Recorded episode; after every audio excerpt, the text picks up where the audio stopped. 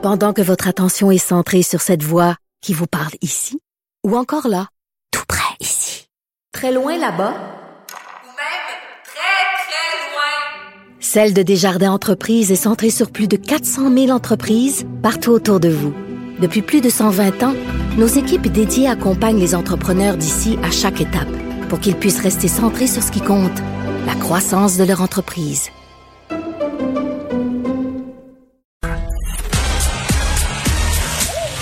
Geneviève Peterson. Elle réécrit le scénario de l'actualité tous les jours. Vous écoutez Geneviève Peterson. Cube Radio.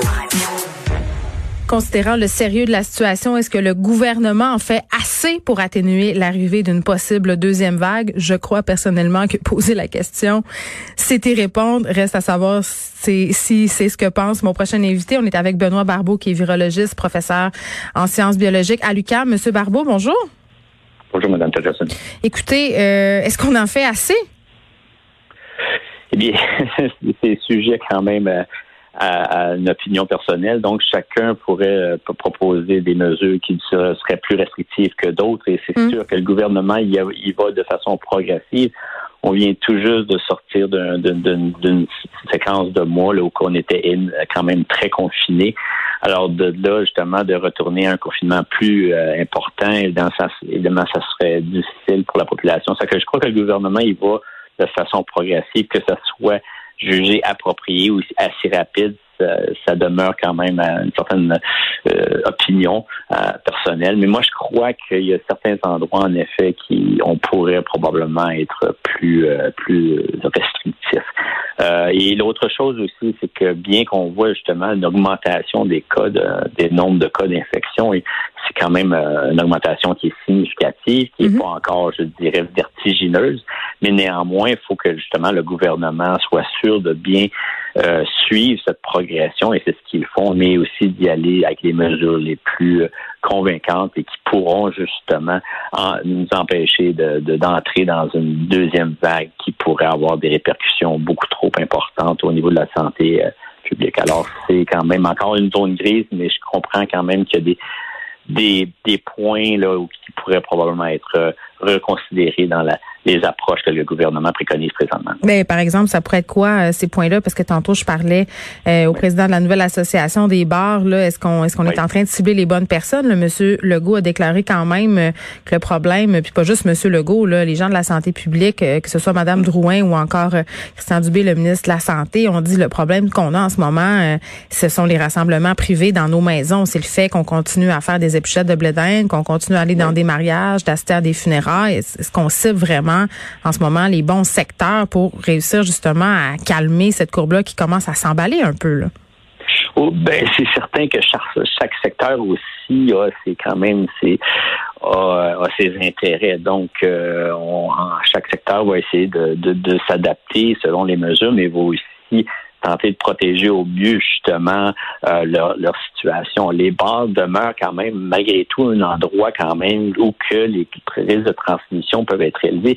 Euh, je comprends quand même qu'il y a quand c'est une entreprise et qu'il faut quand même donner un coup de pouce à, ces entreprises-là, mais n'empêche, comme j'avais mentionné la dernière fois, dans une situation où que les gens consomment un peu plus, puis je veux dire, on, on les mesure, donc on les on les euh, on les maintient moins. Maintenant, ceci dit, les bars, quand même, c'est une c'est un contexte bien précis, mais comme vous avez mentionné, il est clair ce n'est pas parce que justement il y a des problèmes aussi au niveau des regroupements. Il faut voir euh, regarder le, tout un peu dans son ensemble. Mais en effet, pour ce qui est des regroupements, c'est ça demeure un problème réel. Puis euh, je crois que les gens doivent il n'y a pas des il y a pas des, des solutions miracles. Alors les joueurs, les gens doivent écouter doivent suivre justement à la lettre les recommandations du gouvernement et puis s'assurer justement d'éviter des regroupements euh, qui font surtout euh, dans, à l'intérieur, donc qui, où que les gens sont entassés. Puis c'est, clairement ça, ça mène justement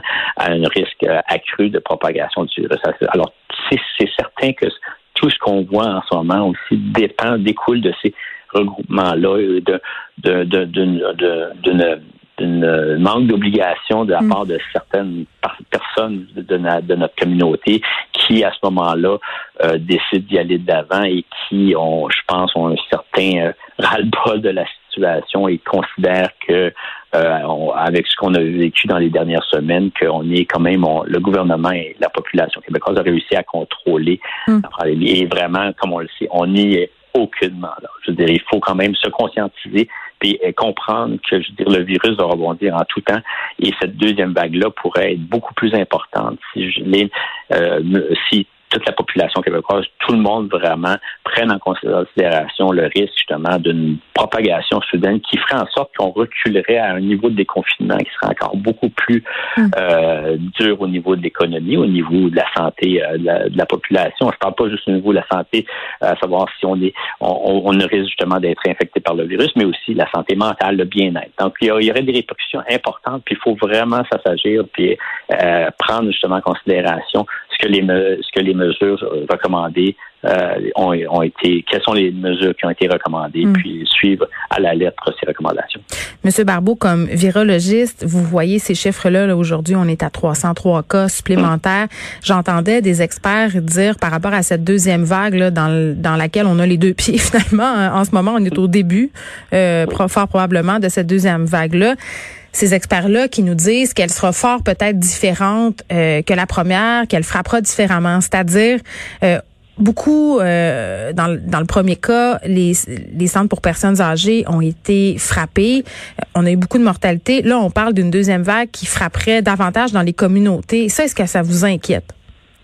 C'est sûr que en ce moment, premièrement, on ne sait pas exactement à quoi ressemblera la deuxième vague. C'est qu'on a encore comme été prévenu de la situation précaire qui existait au niveau des résidences pour personnes âgées. Mais encore là, on voit justement qu'il y a des éclosions dans certaines résidences pour personnes âgées. Alors, ce n'est pas un problème qui est si réglé que ça, ou en tout cas qui est réglé euh, au- pour autant au Québec.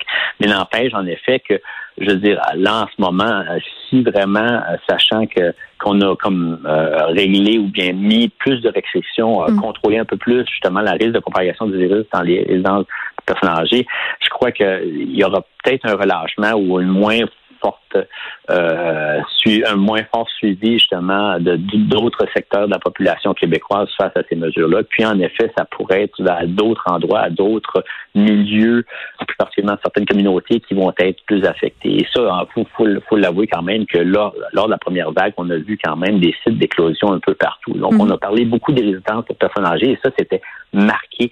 Mais n'empêche qu'à travers le Québec, il y a des régions, entre autres à Montréal, où que vraiment il y a eu des, des poches d'éclosion qui étaient assez euh, assez restreintes, qui justement faisaient en sorte qu'il y avait un nombre d'individus soudainement qui étaient infectés. Alors, en ce moment, on ne sait pas comment que va se développer cette deuxième vague-là. On voit les nombres euh, augmenter. On ne peut qu'espérer que justement ces nombres-là n'augmenteront pas trop considérablement.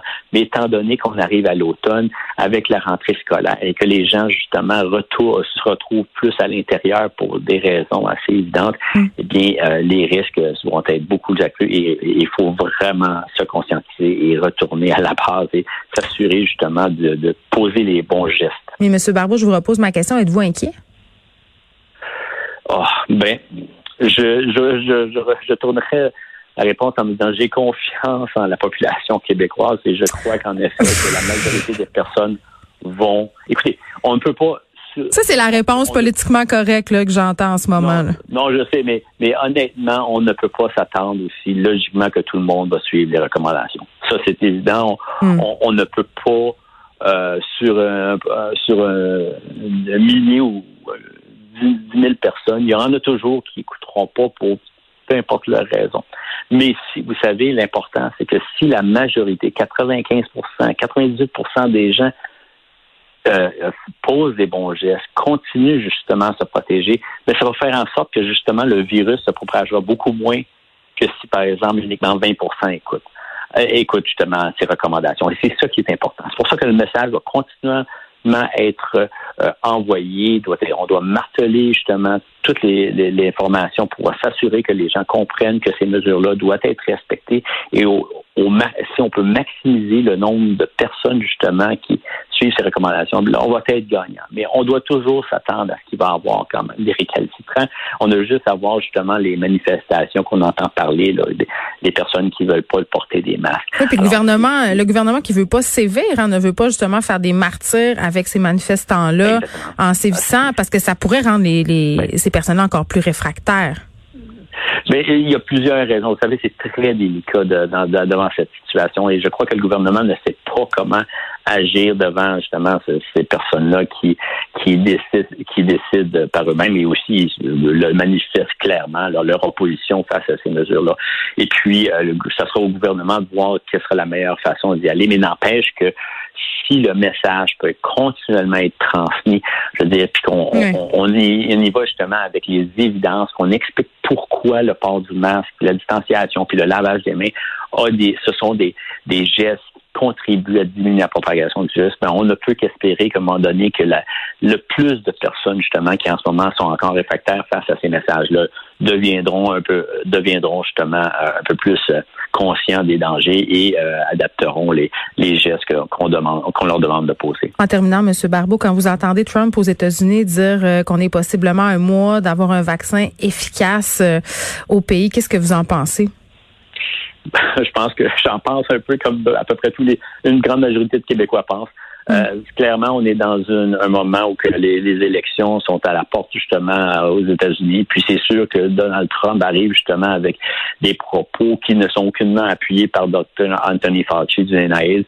Alors, vous savez, vous avez des spécialistes aux États-Unis qui, euh, évidemment, pour ne pas contrecarrer justement, ou plutôt s'opposer euh, euh, drastiquement au propos de, du docteur de M. Trump, euh, mentionne justement que ce n'est pas impossible, mais plutôt très peu probable. Alors, c'est clair que l'arrivée d'un vaccin si elle se fait avant la fin de l'année, ce que je doute, sera premièrement administré à une très faible partie de la population, plus particulièrement les gens qui sont impliqués justement dans les services de soins de les soins de santé.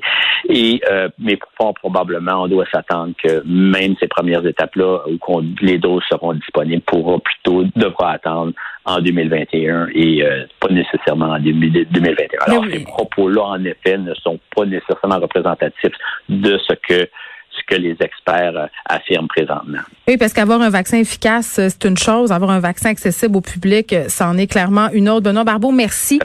Monsieur Barbeau, qui est virologiste, professeur en sciences biologiques à l'UQAM.